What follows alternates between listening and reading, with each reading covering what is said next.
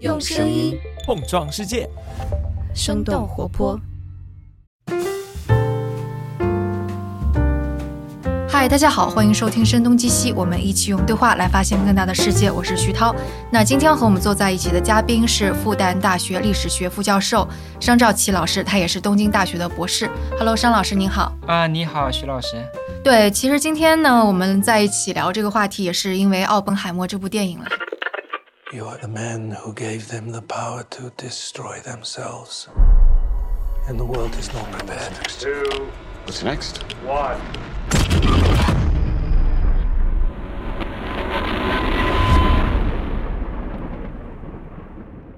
就当时我们聊的由头是说，就《奥本海默》这个电影嗯其实是讲了人类的一个困境，其中有一部分肯定是说，就是这整个事件嗯非常像是链式反应，然后形成一种合力，嗯然后最后走向失控，把个人、把很多很多人类的命运都放在悲剧之中。那这个我们其实这个电影只讲了大洋彼岸美国发生的这样的链式反应跟悲剧。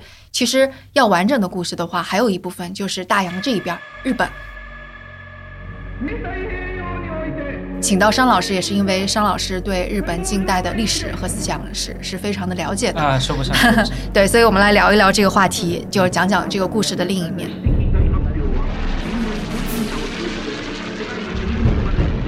我想可能我们需要去找一个历史的切片，所以我们是说，我们从一九四四年开始讲。对对对。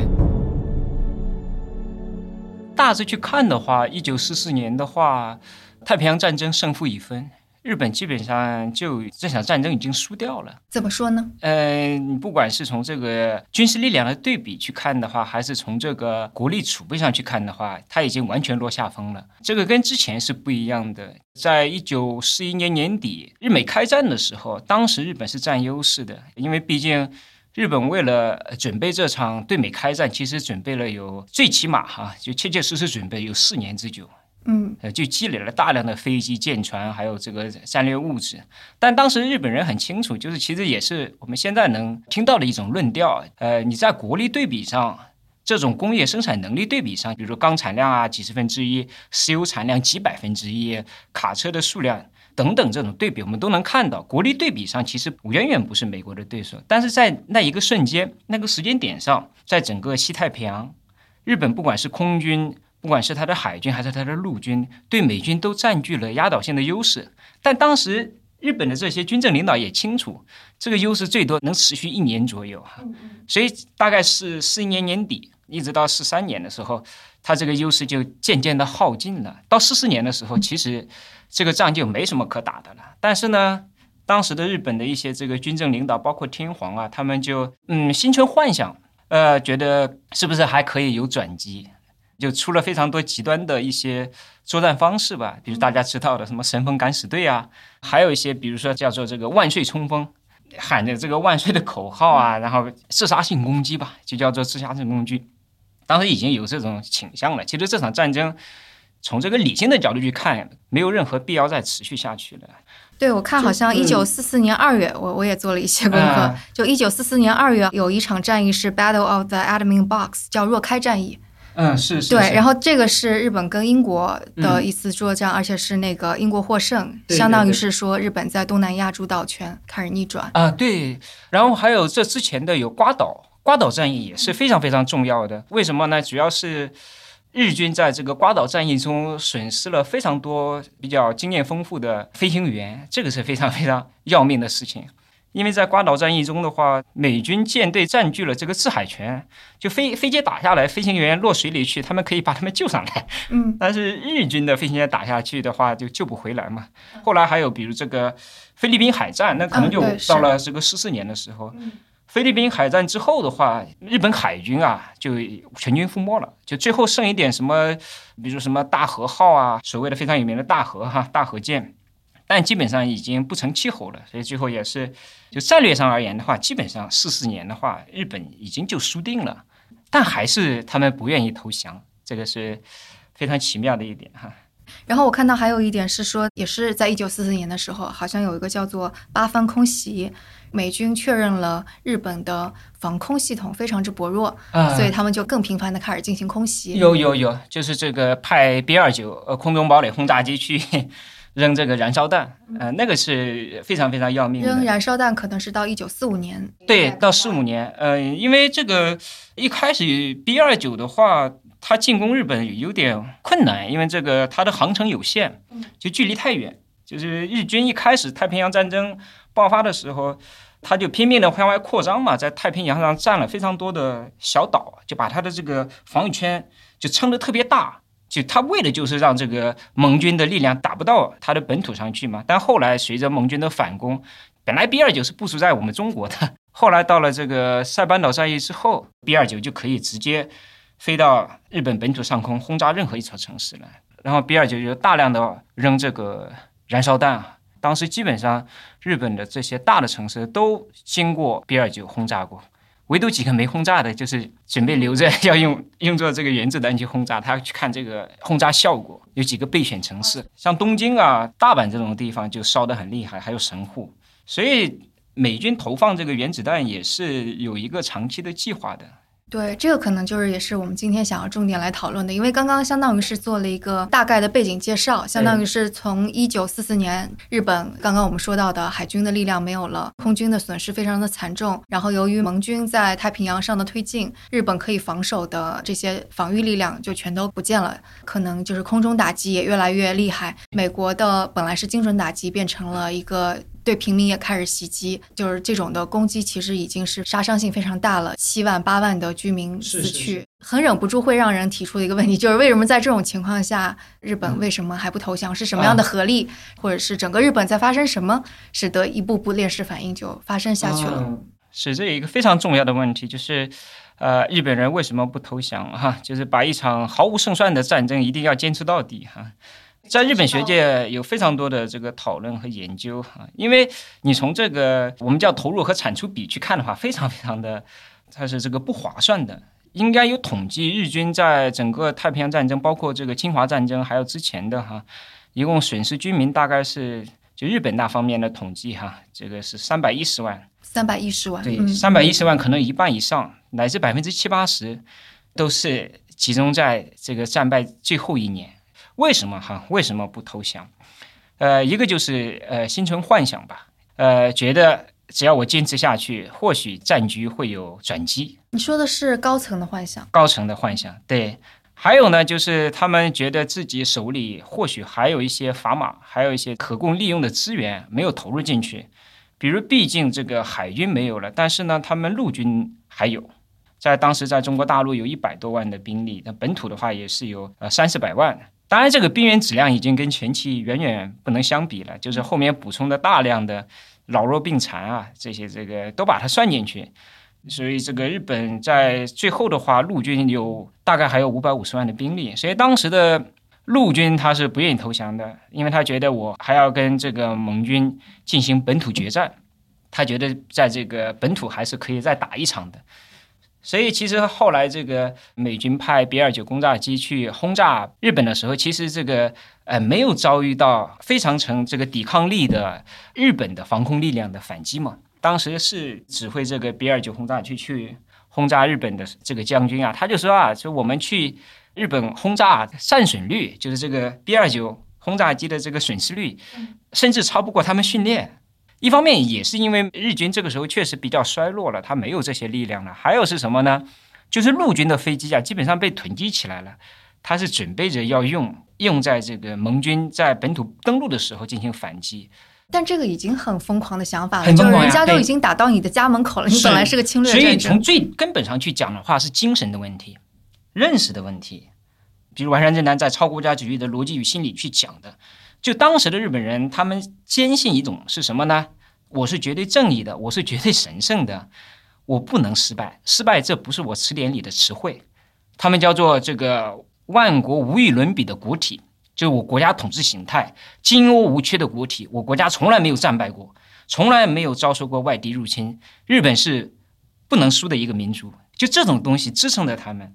就明明你从这种合理性去看的话，完全没有去打的一个一场仗。但是当时的日本，尤其是青年陆军，他们从小接受这种国体论的教育，然后还有一些这个右翼的知识分子，就在这个整个日本三十年代到四十年代转向法西斯化的这个过程中，他们也形成了这种认识。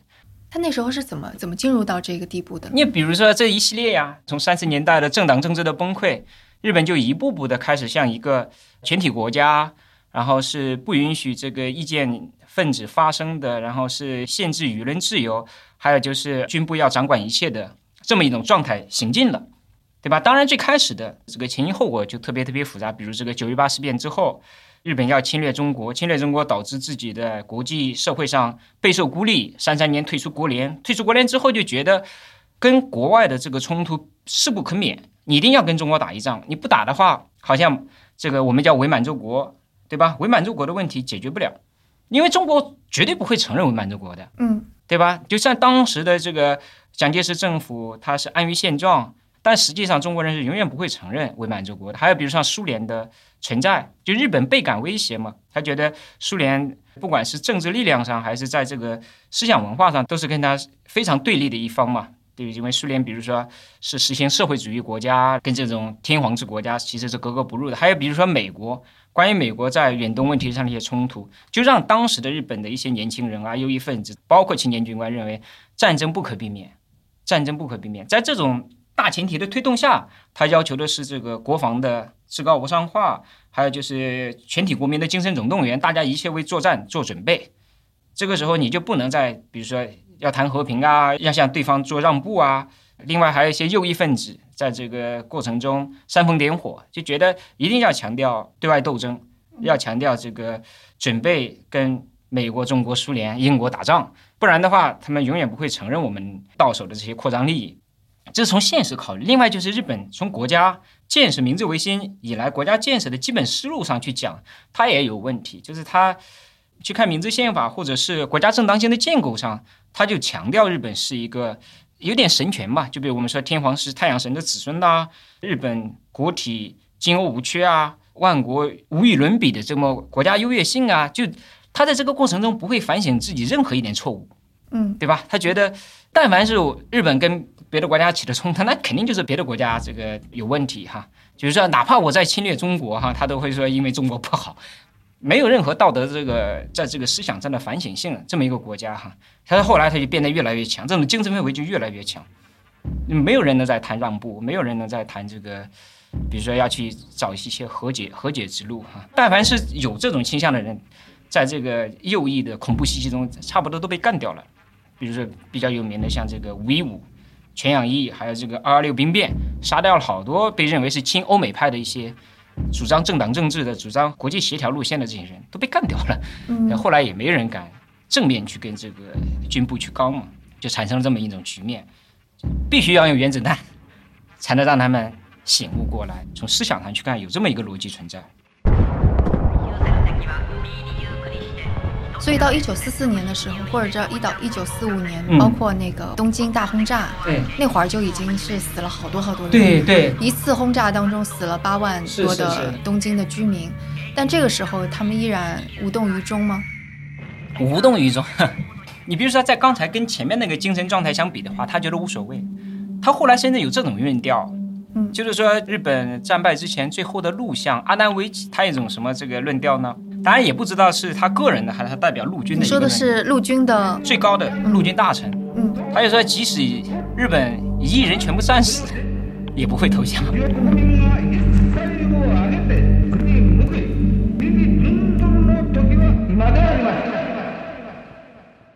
虽然一夜死八九万，对他们而言的话，就那个阶段的话，他还会认为无所谓。天皇也是这样，天皇就是在。一九四五年二月，当时的这个最重要的一个重臣就是近卫文磨，非常有名的近卫文磨，就是近卫家京都贵族，这是贵族第一号头号贵族。这个他当时就提议说，其实你打到这份上已经没希望了，对吧？跟天皇讲已经没希望了，这个打打下去的话必败无疑，所以还是尽量的能看看能不能和谈。但天皇不答应，是吧？天皇觉得他寄希望于能获一场大胜，你获胜之后再坐下来跟盟军谈。他就可以提条件了，所以这是一九四五年二月的时候，天皇就拒绝了当时精卫文麿的这个提议。那后来其实也是也有一些，比如说要去这个寻找一些和谈的路线，比如这个到了这个五六月份，他们寄希望当时的苏联能调停哈，这个简直就是一种幻想，因为苏联怎么可能这个居中调停呢？让这个盟军跟日军不打呢？但他们为什么是找苏联？因为当时的话都不在了嘛，就是他曾经的这个同盟国，一个是德国，德国投降了。四五年五月就投降了，希特勒自杀了。嗯，意大利完蛋的更早，四四年基本上就完蛋了，没什么力量了。当时唯一与日本有外交关系的大国就是苏联。嗯，呃，表面上而言的话，好像还维持了一个这个和平关系，因为他们有这个日苏互不侵犯条约嘛。这个是四一年还是四零年？当他们的外相冈村洋右去跟斯大林签了一个日苏互不侵犯条约，表面上维持了一个和平关系，但实际上。这个日军对苏苏联的打算，对苏联的这个战备，苏联是一清二楚的。对，而且苏联还要跟美国争夺太平洋上的权利。对对对，就战后而言的话，肯定是这样嘛。所以当时它是一种幻想。金维摩想的，我我亲自出马，我带一个代表团去莫斯科跟斯大林谈，然后呢，把这个当年日俄战争之后从苏联手里抢的中国的权益，比如说旅顺大连的租界权啊、南满铁路啊，还把库页岛要还回去。通过这种方式给苏联一点恩惠，希望苏联能出面调解哈，就说双方不打了，能不能坐下来谈？这个根本上就是幻想，因为开罗会议已经开完了哈。其实苏联跟英国和美国早就已经规划好这个战后世界的划分了，所以这也是四五年的时候主要的他们的打算还是要去打到底哈。主流的声音还是想去本土作战。所以就相当于是在日本的国内，其实并没有出现那种像美国，你说究竟是要卷入二战之中，还是不卷入二战之中？其实力量是比较相当的。所以当时那个罗斯福是他是比较犹豫的。所以就是很多国家其实都是就是两种声音或者多种声音，他会旗鼓相当。但在日本不是这样子，日本不是这样，因为日本它是一个当时叫做全体国家，法西斯国家。呃，当然，他这个法西斯国家倒不是说这个就只有一种声音哈，也不是这个意思。他其实就是就是权力太分隔了，权力太分隔导致了到最后其实没有声音，大家就是好像就只能跟着形势走。这个时候没人敢出来讲一句话，不要作战了，因为这个就涉及到上前日本的政治体制的这么一个问题。天皇他实际上是最高权力者，他应该去指导国家的运营。但是呢，就在明治宪法的这个规定下，他要天皇保持一个统而不治的状态，就天皇不能随意发言，他要让下面这些内阁的大臣啊，实际上去运营政治，这就非常麻烦哈。就是掌握最高权力的人不说话，就会造成一种局面，就是哪怕是非常强势的内阁、非常强势的政治家，他都不太能把自己的观点非常明确的表述出来。如果他表述出来，就有点这个篡权的味道啊，对吧？那大家就会疑虑谁是日本真正的领导人哈？真正的领导人应该是天皇。但是呢，你比如说当时的如果非常强势的首相出来，说我要这样做这样做，那就有架空天皇大权的这个嫌疑，这是他们在战前非常非常忌讳的一件事情。而天皇呢又要不说话，是吧？这是当时这个非常麻烦的一件事情。就为什么让天皇不说话？你可能会好奇哈？就天皇不说话。天皇什么事情不做，天皇就永远不会犯错啊！天皇不犯错，天皇的大权就可以永远的传下去，永远稳固，永远不受到任何侵害哈。当然，在政治上，表面上去看，当然天天皇在私底下他会讲非常多的话，但就是为了让天皇摆脱政治责任，让他享有一切的权利，但不承担任何政政治责任。所以，当时的明治宪法的设立者伊藤博文他们就要搞这么一种制度：天皇享有一切的大权，超然于这个政界的这么一个状态。在政治上去讲是这样，但军事上其实不是。军事上的话，这个日本所有的陆海军的大元帅都是天皇啊，他是皇军嘛，天皇的军队呀。所以到后来，为什么陆海军不投降，跟天皇也是关系非常大的。所以最后日本之所以能投降，也是因为天皇圣断呀，天皇拍板啊。嗯，当时没人能决定投不投降，只有天皇拍板才能这个决定投降。以上の措置をもって二極を収集せんとこしここに終了なる南次新に次ぐ。所以，就其实相当于是当时日本政治界，它是三种力量：天皇、 内阁以及是军部。呃，也不止三种力量，这个啊、倒不是我的观点。呃，丸川正男的观点，他打了一个比方，他说战前日本政治运营就像抬神轿，可能 有些这个南方的朋友见过，就是到了一年的某一个时期，大家抬着一个轿子去把这个庙里的神像请出来，抬着它游街，对吧？嗯游日本也有。我们上上一期节目刚好讲了福建的闽台的游神啊，是吧？就这个啊，对，跟那个很像。就神道教里面也有这个东西，就日本的 omatsuri，一堆人就抬着神轿出来了哈。完山正男他就以这个抬神轿作为比方，去比喻了战前的几种力量。神轿里面有神像，嗯但神像是人偶，长着人的脸，但神像不说话，对吧？就轿子把它抬到哪去，他就去哪里。然后抬轿子的话，这个就是有抬轿子的这种人，那就是运营政权的人，就是政治家官僚。还有什么呢？就旁边起哄的人，观众拍手啊，或者这个在前面起哄，要往这走往那走。他说这个叫不法之徒。所以刚才讲的军部的力量，哈，军部的力量也要分，有一部分是抬轿子的，比如说这个海军大臣呀、陆军大臣啊，这个参谋本部部长啊，还有军令部、海军军令部、陆军参谋本部这些人，他们是直接抬轿子的。但起哄那些人呢，就我们刚才讲的这个青年军官，要在日本实行法西斯化的这些人，还有一些这个右翼分子，要求实现这个天皇亲政啊，或者要求实现这个打破政党政治的这么一拨人哈，他们这些人是起哄的人。所以这个丸川正男那个比喻就非常有意思。他说日本这架轿子哈，为何最后坠入到了这个战争的深渊中，一步都不能回头呢？就这三种力量的合力。首先是什么呢？是坐在轿子里的天皇，他该表态的时候不表态，该说话的时候不说话，默认事态的发展，或者一定程度上还心存侥幸，觉得这样可以。比如说七七事变的时候，日军要侵略中国，对吧？他根本就觉得哈应该可以打，对不对？中国应该很快就能拿下来。然后比如太平洋战争的时候，虽然他心里有犹豫，但是呢，在这种情况下，他还是觉得或许这个作战部的计划能够实行。一年到一年半的时间，能够把这个美国人打服，打服了的话，这个就可以任凭我们操纵这个局面。这个是天皇这个表态哈，就是他在轿子里他不说话，你把我抬到哪去，我就抬到哪去。当然不是说他没责任哈，天皇绝对是第一责任人，就他应该说话，应该表态，他是国家最高的权力者。而且他起码有一个应该需要有那个类似于道德伦理的东西，他完全没有，没有感觉他的决策是完全没有的。对对，他就是特别不负责任的。嗯你掌握了这个国家全体这个国民的生命，你就任由事态发展。就是日本它国家制度的设计啊，就是这个明治国家啊，它是两面的。形式上去看，它应该是个立宪国家。就日本一直到战败，一直到四五年，他们都是有议会的，老百姓是可以选举政治家的，然后选举这个议员的，然后呢有最高大法、明治宪法。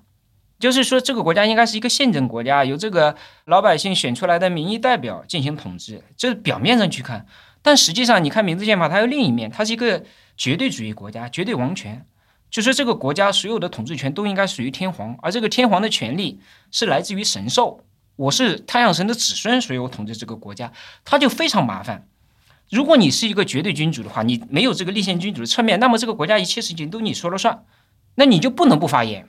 所有的事情都要天皇决定，那他可以这样，对吧？我这个所有权利都在做我，所有责任也都在做我，做好了就是我的功劳，做错了就是我的责任，这个就非常明确。或者就是立宪国家，天皇作为一个虚君存在，嗯，对吧？那你就不应该享受那么大的权利。所以就英国那种就是对英国那样，你也可以不说话，但你不说话，你就不应该有权利。嗯那你就把权利交给这个内阁，让他们去做。但日本是什么呢？就天皇他既想有权利，又不想承担责任。嗯啊，就麻烦在这个地方，他想把所有的权利攥在手里，他不想承担责任，所以到后来的话，他就不好说话。他一旦说错的话，责任要算到自己头上，就麻烦了哈，麻烦了。所以他要叫内阁这些人帮他出面去做这些事情，这个是一。第二就是内阁哈，是内阁或这个陆海军的统帅部啊，或者是议会啊、议长这些机构，他们想去做决策的话，也比较麻烦。为什么呢？因为他们是一个权力分割，就多头的一个政治构造，所有的头都是平行的。就是虽然我们说是总理大臣、内阁总理大臣，但内阁总理大臣其实他的地位哈，从法律上去讲的话，他很微妙，他跟这个议会里的这个议长其实是平等的，然后跟他内阁里的阁僚也都是平等的。他是首相，这个内阁总理大臣，但是他跟外相、外交大臣、军部大臣跟这个大藏大臣管钱的人，从等级上去讲是平等的，对吧？他他就不可能形成一个大权独揽的这么一个角色存在，他也很麻烦。这种情况下会造成什么问题呢？就是任何一个政治决定，它需要所有的部门进行合力，嗯对不对？就是别的部门配合你，你这个事情才能做下去。别的部门如果不配合你，跟你使绊子，你这些内阁根本就搞不下去，很快就垮台。战前我们看到的就是他的首相不停的在换哈，战后其实也是。嗯那这种情况下也是非常麻烦，对吧？你可以想象，它是一个平行施政、多头并存的一个状态。它你这个时候，比如说一个一旦一个决策形成了，一个方向已经形成了，你想去扭转这个方向不行的，你没有那么大的力量。嗯没有一个能把这些部门串起来的力量，所以呢，就在在这个抬轿子的过程中，这些人很多时候就是盲目的靠着感觉走，对不对？好像这个方向这个力量比较大一点，大家就往那个地方走；那个地方大一点，就往那个地方走。这个就是到了，比如说日本进入战争之后的一个状态。这第二种力量就是抬轿子的人也不负责任。从一八八五年日本开始实行内阁制，到这个一九四五年日本战败投降，一共是啊六十一年。六十一年换了四十届内阁，就是说换了四十批抬轿子的人。最开始抬轿的人，他绝对不不会承认呀，说我又没把轿子抬到悬崖边上去，对吧？中间抬轿的人也不承认呀，说我那个也没抬到去。那最后抬轿的人他也不承认，说我抬轿子的时候，轿子就已经在悬崖边上了，对吧？我一抬，他掉进去了。你说这个是谁来承担责任？大家都不愿意承担责任。那第三方，比如说这个，我们说旁边起哄的那些这个要闹革命的青年军官，要搞法西斯化的右翼，然后你们来承担责任。他们说我干嘛承担责任？我连轿子都没摸着，对不对？我根本没资格抬轿子，我只不过在旁边起起哄。他说我我不承担责任。说到最后呢，就发现是一个无人负责的局面。但我们要去追究的话，都有责任，对不对？嗯第一个责任人就是天皇呀，然后其他的话，比如不管是这个政治家、官僚，然后军部高官啊、下级军官，还有这个右翼分子，乃至普通的老百姓，你任由事态发展，没有这个做出自己应该去做的一些反应，其实都是有责任的。至少我我我我认为应该是。当然这里面要区分，对吧？主要责任是哪？次要的责任是哪？这个一般化的责任是哪？要区分的。嗯。所以这个感觉好神奇啊！就是如果所有的大权总揽全都在一个人手里边，可能也会导致一种法西斯啊或者什么的状况。对但是现在分权也造成了这样的状况对呀、况。就是他日本的法西斯与德国、意大利的完全不一样，它是一种权力划分不明的情况下形成的一种法西斯。因为他比如说在这种强力的精神的这个影响下，认为日本我不可以投降，这个是个大方向是确定的，那么怎么运行下去？那个内部进行协作，所以这个完善正南讲了一个比喻，叫做“某七次某大来子”，日语的，就所有的政治运营都是你拉我一把，我拉你一把，如果没有配合，没有这些力量，政治机构的配合，什么事情都做不下去。你这个时候我帮你一把，下次你比如说你做决定的时候我帮你一把，嗯就没有任何的明确的责任意识在这儿。所以这个时候，比如说你想哪个人出来说我要停止战争，不可能的，他没办法停，没有那么大的力量能控制这些国家机构的力量，首相也不行，很难做到，尤其是到了三四十年代。呃另外就是当时最强硬、最有力量应该是军部，但军部是想把战争进行下去的，所以只能跟着军部走，只能跟着。这是第二种，就是说坐轿子的人不说话，不负责任，嗯享有权利不负责任；抬轿子的人呢，也没有一个主心骨，凭着感觉走，或者说就被军部牵着鼻子走。军部说要进行作战，你内阁、不议会、其他的一些政治势力，没人敢反抗的。第三是什么呢？就起哄的人，就这个完善真南讲这个不法之徒，暴力掌握暴力的不法之徒。暴力不法之徒是干嘛呢？就是这些人呐，他就把不听话的人全干掉了。嗯那个阻碍他们去推行这个国家法西斯化、推行这个军国主义的人，全部都干掉了，肉体上干掉或者精神上干掉。精神上干掉，比如说这个天皇机关说事件，就搞一个全民大公审，说当时这个美浓不打紧，你说日本既然是个立宪国家，那么你就是卖国贼，你在侵犯天皇大权，啊对吧？让他让他这个社死，对吧？现在讲社死，社会性死亡。还有呢，就比如说二六兵变五一五，你那些要搞这个政党政治，要跟欧美搞协调的人，你们都是卖国贼是吧？你限制我们日本的对外发展，就肉体上干掉嘛，用用用武士刀，用这个手枪，用机关枪把他们都杀掉了嘛。这些人的话，完善正南就说啊，他们不掌握权力，他们都是一些就现在去看喽啰一样的人，或者是就这个黑社会，对吧？浪人、黑社会，他们不掌握国家权力，但是呢，他们可以起哄，嗯，可以制造恐怖气氛。就比如说二六兵变之后，你这个时候你还大家就知道了，你这个时候比如说你再搞政党政治就已经不行了，你再搞政党政治的话，可能还会有军人造反。比如五一五事变之后，一九三二年，海军青年军官跑到日本首相全养义家里，把全养义给打死了。嗯，这个这个这现在就是简直难以想象的，堂堂的一国的首相，哎，对不对？被几个这个青年军官用手枪打死了。这是五一五这个事情发生之后。就造成一种什么局面呢？就是大家是会普遍性的同情青年军官，而不会同情这个全养义啊？为什么？这个跟他们当时的社会氛围是相关的。因为一九二九年到这个三零年，日本经济危机，经济出现了非常大的问题，经济衰退啊，很多人失业啊，农民跟地主之间的关系非常非常恶劣呀，贫苦老百姓根本没饭吃啊，为了还债卖儿卖女呀，就这种整个社会氛围。就造成了人心不安的一种状态，大家会觉得什么呢？就为什么我绝大多数老百姓生活那么惨呢？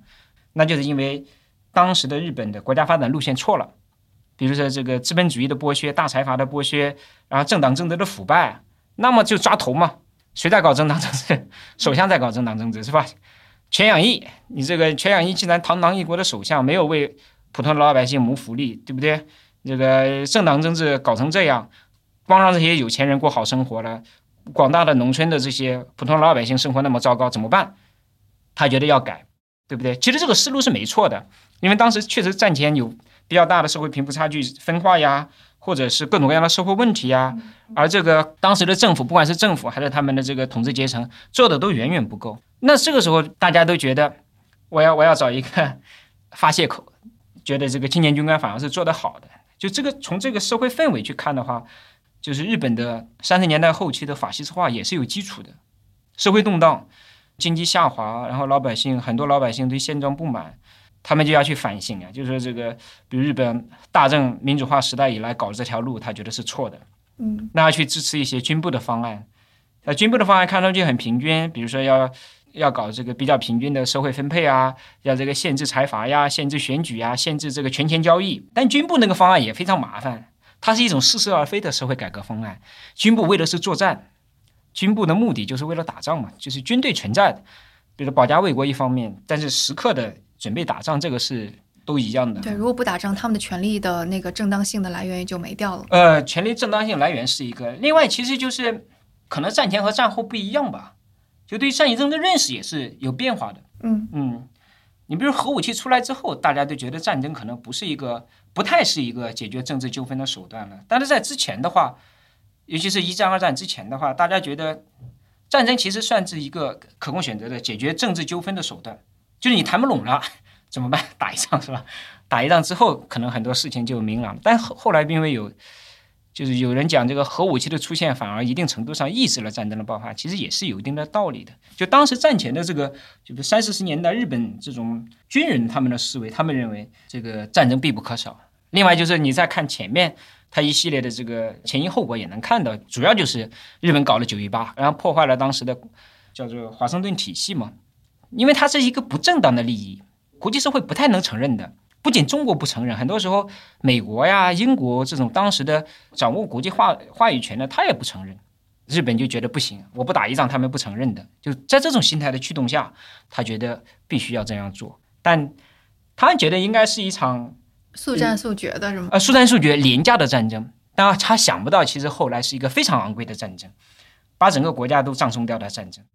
所以感觉就是这个链式反应，就是从那个一九二九年的经济大萧条开始，对，然后使得把日本推向了法西斯化。呃，倒不是二九二七年就开始了，呃，昭和金融危机二七年，其实就是历史非常有意思嘛。以前那个老子讲，幸运和不幸是吧？它是一个交互的一个过程。嗯，日本之所以出现经济危机，其实是主要的原因，就是因为它在二十年代，尤其是一战期间的经济的高速成长，就这个一战期间经济大发展。很多财阀赚了钱就开始拼命搞扩张，但随着经济不景气，就出现了非常多的这个坏账和烂账。嗯，就是它跟经济预期是相关的。对，大家都觉得有钱赚的时候就拼命去投资，但一旦这个预期不行的话，你大量的投资都变成亏损，变成亏损之后，而经济又是一个互动的，或者叫一个生态一样的东西，是吧？一旦一个地方出问题了，很多的连锁反应就会来了。连锁反应来了之后，大家就发现没办法，这个经济预期就降低，预期一降低的话，经济景气循环就变得更糟糕，那很多问题就出来了，对不对？老百姓找不到工作，进城务工的人都必须回乡里，但这个农产品暴跌，又跟当时比如说美国金融危机啊，就这个二九年还是什么，跟那个时候又产生了一种共振或者是连锁反应，就一下子搞糟了。其实日本在二十年代有一个可能有一个很好的机会，就完全转型为一个立宪国家，所谓的大正民主化时代，但没有转型过去，它这个失败了，反而就完全抛弃了这条路线，变成了一个军国主义和法西斯主义国家，也有点宿命的感觉吧。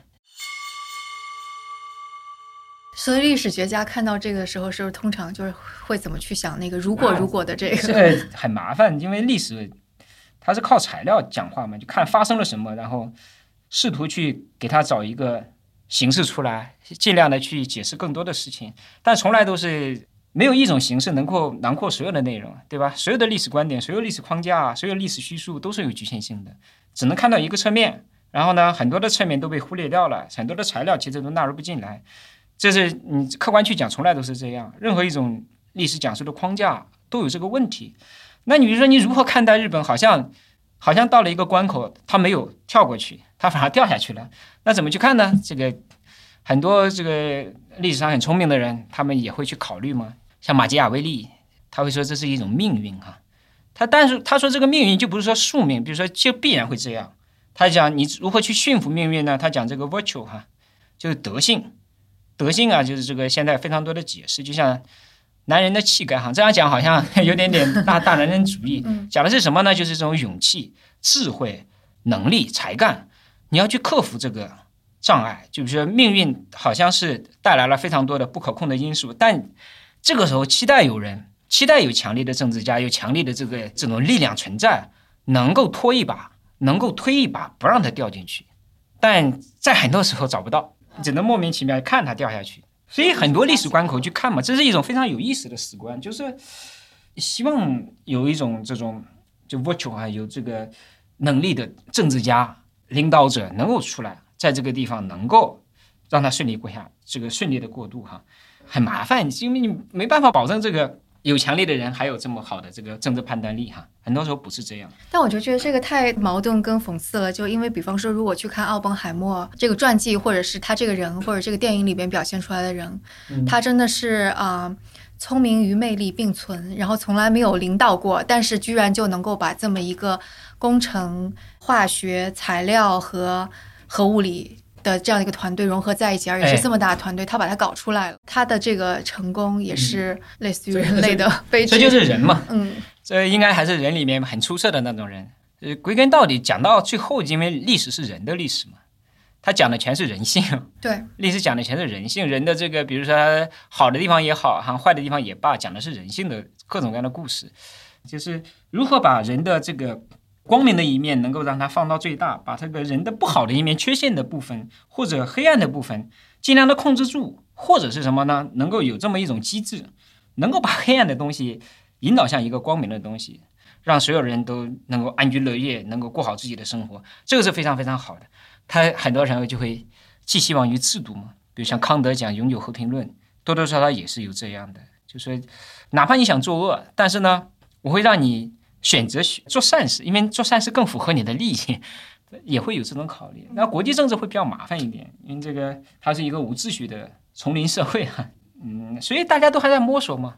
所以那个就是关于这段历史，日本的历史学家他们有一些什么有洞见？你觉得还挺令人印象深刻的讨论，就专门是关于他们恋世的最后走向这个不可挽回的这段历史。那这个非常多的讨论呀，这个从战后就有呀。当时他那个问题非常有意思，就是日本人他讲，就是我们为什么会选择一场毫无胜算的战争，是吧？这种问法对日本人而言是好像是有道理的，但是你在中国人的立场上，这个很奇怪，好像是你有胜算的话就应该打我们一样。哦，对哦，对吧？是你有胜算的话就应该跟美国开战一样，是吧？是吧？站在中国立场上，你不管你有没有胜算，都不应该欺负我们，对不对？那东北就是我们的嘛，你干嘛要抢？华北也是我们的，所以这个这个不管哈，就从日本内在的立场去考虑，他们去考虑这个为什么这个完全处于劣势还要去打哈？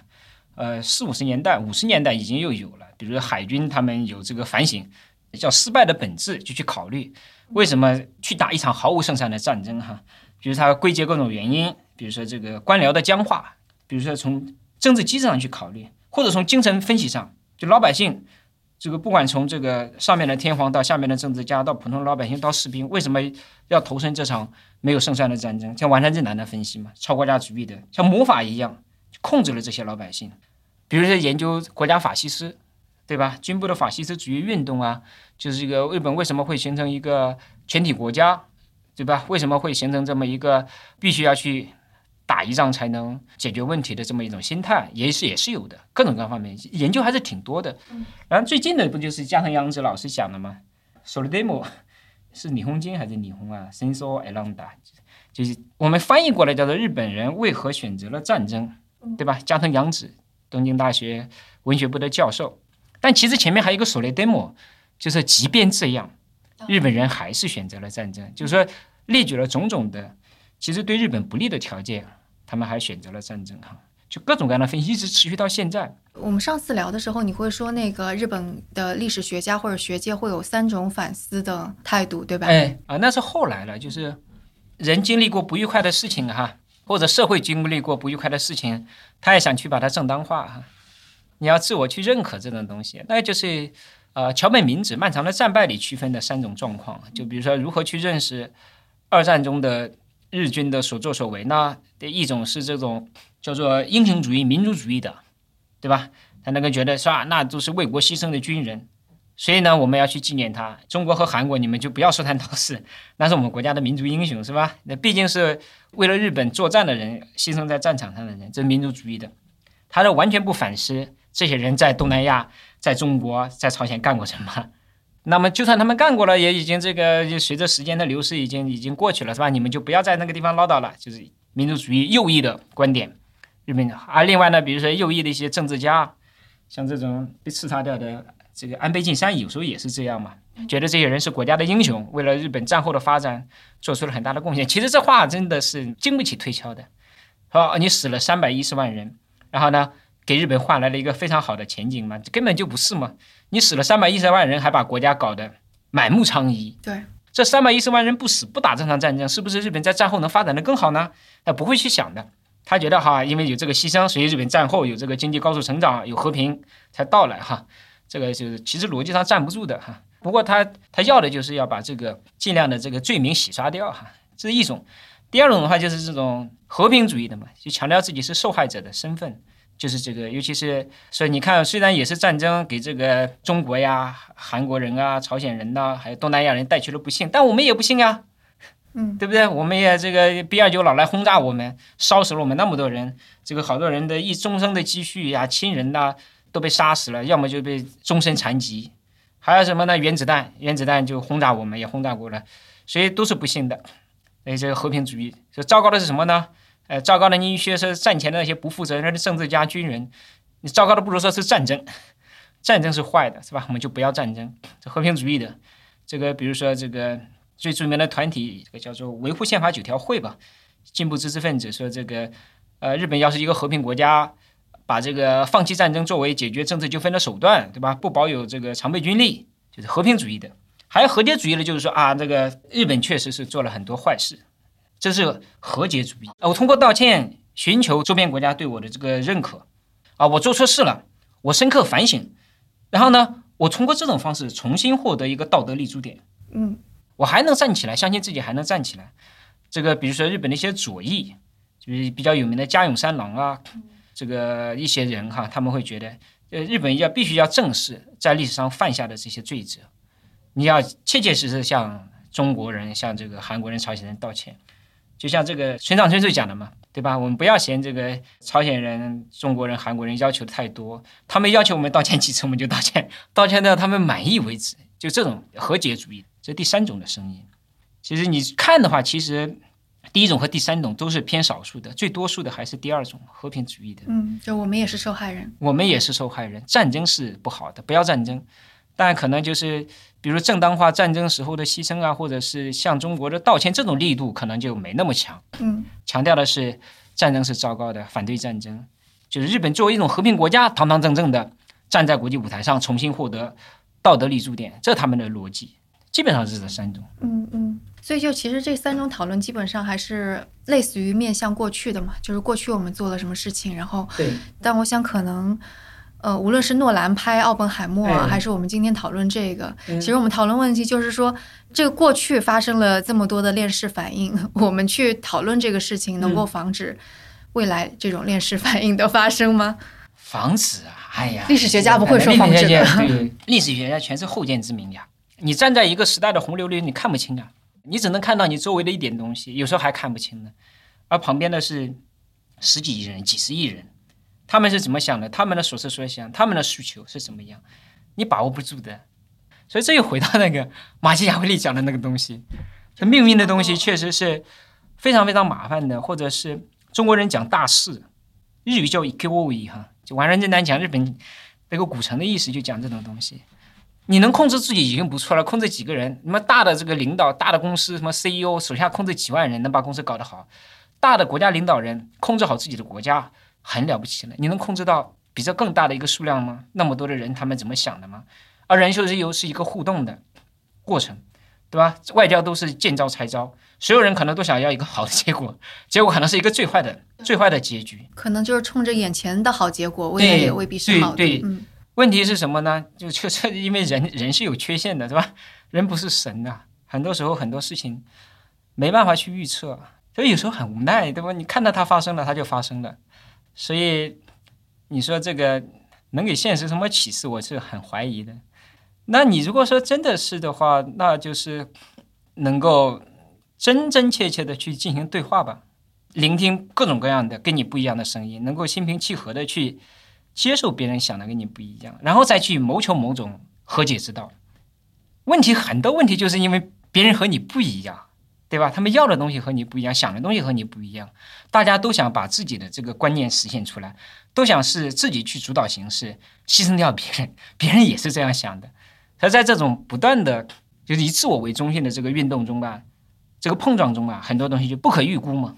那就看力量大小，看一些就是偶然性在这个过程中可能会发挥最大的力量。你想找抓住这个一些必然性的东西，就还是要去动用一些合理性的力量吧，能够更就是打开胸怀的去跟别人去沟通，把你的利益诉求，把你不想看到的东西、不希望的东西，能够原原本本的这个呈现出来，然后去实现某种和解哈，或许是能更好的解决一些人的问题哈。但的确，如果是真的这么想的，可能对于那些在政治中纵横捭阖的人，就觉得你这个想法太幼稚了。那 那是太幼稚了，肯定太幼稚了。柏拉图一样，柏拉图认为最好的统治应该是责任王的统治，一个通晓一切人间道理，一个最聪明、聪明绝顶的人，最有手段的人，最有能力的人，他可以把一个国家、把世界治理得非常好。AI，对，但是呢，这个人很难啊，所以他会退而求其次，要求一个法律、一种制度的一个统治哈。但制度也有它的问题，制度会僵化啊，或者是制度会造成一个扭曲化呀。这个，所以嘛，我觉得就走一步看一步，是吧？大家都努力，对，多多努力，什么时候都不要不要睡下去，打起精神来努力吧。就是这个，怕什么真理无穷，是吧？尽一份有尽一份的喜悦，是吧？以前搞学问的时候，有有老老先生这样讲。嗯嗯。那今天也聊了很久了，我觉得这个话题可能，如果我们再拓展出来，其实可以拓展很多啦。但我们就先聊到这里，也非常感谢商老师给我们这么多的故事跟呃 insights。啊，谢谢徐老师啊，谢谢声东击西提供那么好的机会，让我能跟大家聊一聊。大家如果有什么问题的话，也通过各种方式，应该也能找到我。对，我们可以在评论区讨论这个事情。那感谢，我们下期节目再见。大家再见。